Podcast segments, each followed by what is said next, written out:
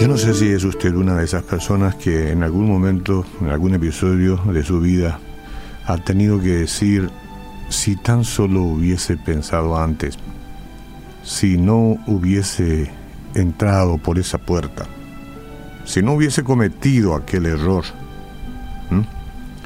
Algunos que transponen la línea de la libertad y tienen que ser puestos en algún penal, en alguna cárcel, seguramente que tienen tienen muchos, eh, eh, vienen a su mente muchos pensamientos, entre ellos, en el mejor de los casos, ¿por qué lo hice? Bueno, hay cosas que se hacen y cuando una ya se hacen están ahí. Algunas tienen solución y otras no. Y Dios es un Dios de gracia y esto es importante. La gracia de Dios no es solamente para los que no son, o sea, para los que son más buenos nomás. No. La gracia de Dios eh, no solamente es para aquellos que no son tan malos. La gracia de Dios es el regalo más enorme que puedes recibir hoy. Él la dio hace mucho tiempo, pero puedes recibir hoy si logras escuchar y comprender quién es tu creador y qué puede hacer por vos aunque digas mi vida es un desastre. Primero voy a leer de Timoteo, eh, capítulo 1, versículo 12 al 17. Esto es importante, la palabra de Dios. Es primera Timoteo. Ahí está, primera Timoteo. Doy gracias al que me fortaleció a Cristo Jesús nuestro Señor, porque me tuvo por fiel poniéndome en el ministerio, habiendo yo sido antes, ¿qué cosa? Blasfemo, dice Pablo. ¿Qué cosa era él?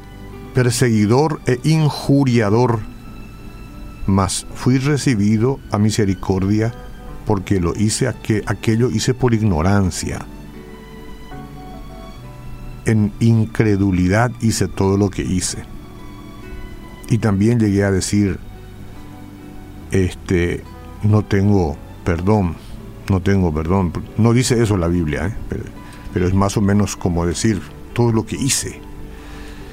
Continúa diciendo la palabra, pero la gracia de nuestro Señor fue más abundante con la fe y el amor que es en Cristo Jesús. Palabra fiel y digna de ser recibida por todos, dice, que Cristo Jesús vino al mundo para salvar a los pecadores, de los cuales yo soy el primero, dice Pablo.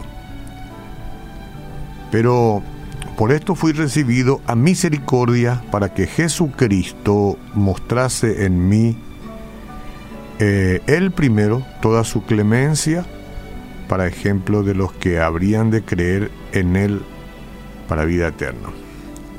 Por tanto, el Rey de los siglos, inmortal, invisible, al único y sabio Dios, sea honor y gloria por los siglos de los siglos. Es impresionante, ¿verdad? Hasta ahí la palabra de Dios. Impresionante lo que Dios puede hacer en virtud de un hombre o una mujer que aunque ha este, errado, desparramado su vida este, con cosas que uno no puede ni imaginar, que la gracia todavía pueda funcionar. El apóstol Pablo tenía sentimientos semejantes. Él se veía a sí mismo como el primero de los pecadores. Pero eso no le impidió creer en Jesucristo como su Señor y Salvador. De hecho, al mirar en retrospectiva, es decir, todo lo que pasó, la maravillosa demostración de la gracia divina en su vida Pablo reconoció que estaba siendo utilizado como un ejemplo de cuán lejos puede llegar la gracia de Dios. Probablemente usted no hizo todavía todo lo que Pablo hizo en su ignorancia, cuando no sabía que perseguía a Jesucristo. Cristo vino a salvar a los pecadores, usted ya escuchó mil veces esto. Entonces, si usted es pecador o pecadora, la gracia del Señor está disponible para salvarlo. En otras palabras, si los pecados de Pablo y de John Nixon fueron perdonables, también lo son los suyos, es decir, su pecado. ¿Por qué digo, John? Eh, hay personas que rechazan la oferta de la salvación de Cristo porque sienten que han cometido pecados imperdonables, ¿verdad? Tal vez así se sentía ese John Nixon, un antiguo comerciante de esclavos, antes de experimentar la misericordia de Dios y escribir la frase de su famoso himno Sublime Gracia del Señor que a un infeliz salvó. Entonces, probablemente John Nixon este, también, así como él se sintió este, de alguna manera imperdonable, pero él empezó a creer. La gracia de Dios es para quienes reconocen su pecado y su necesidad de salvación, no solamente para los más buenos. No importa lo que usted haya hecho hasta aquí. En el sentido de que tiene forma usted de encontrarse con Dios. No es que no importe, porque vaya a saber cuántos males ha hecho y a cuánta gente, yo no sé. En ese sentido sí importa.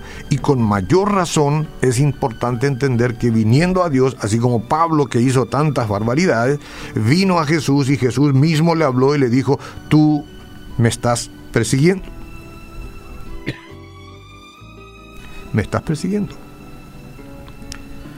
Y él le preguntó, ¿y quién sos vos? Y yo soy Jesús a quien tú persigues.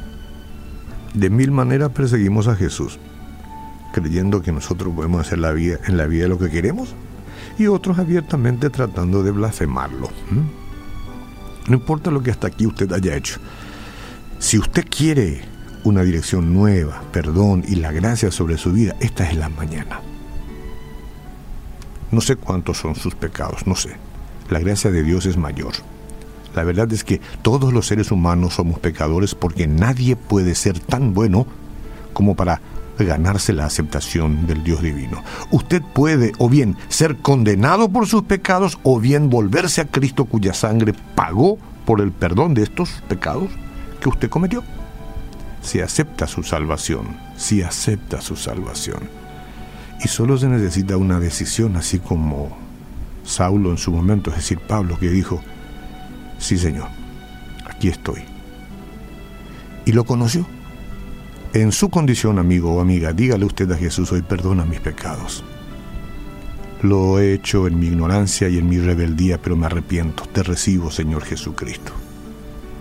¿Y sabe qué? Dios puede incluso usar su pecado como un testimonio para que otros pecadores puedan ser salvos también, así como hizo con Paulo. ¿Lo recibe? Es la gracia de Dios obrando en su vida ahora mismo. Es la gracia maravillosa de Dios. Escuche esto.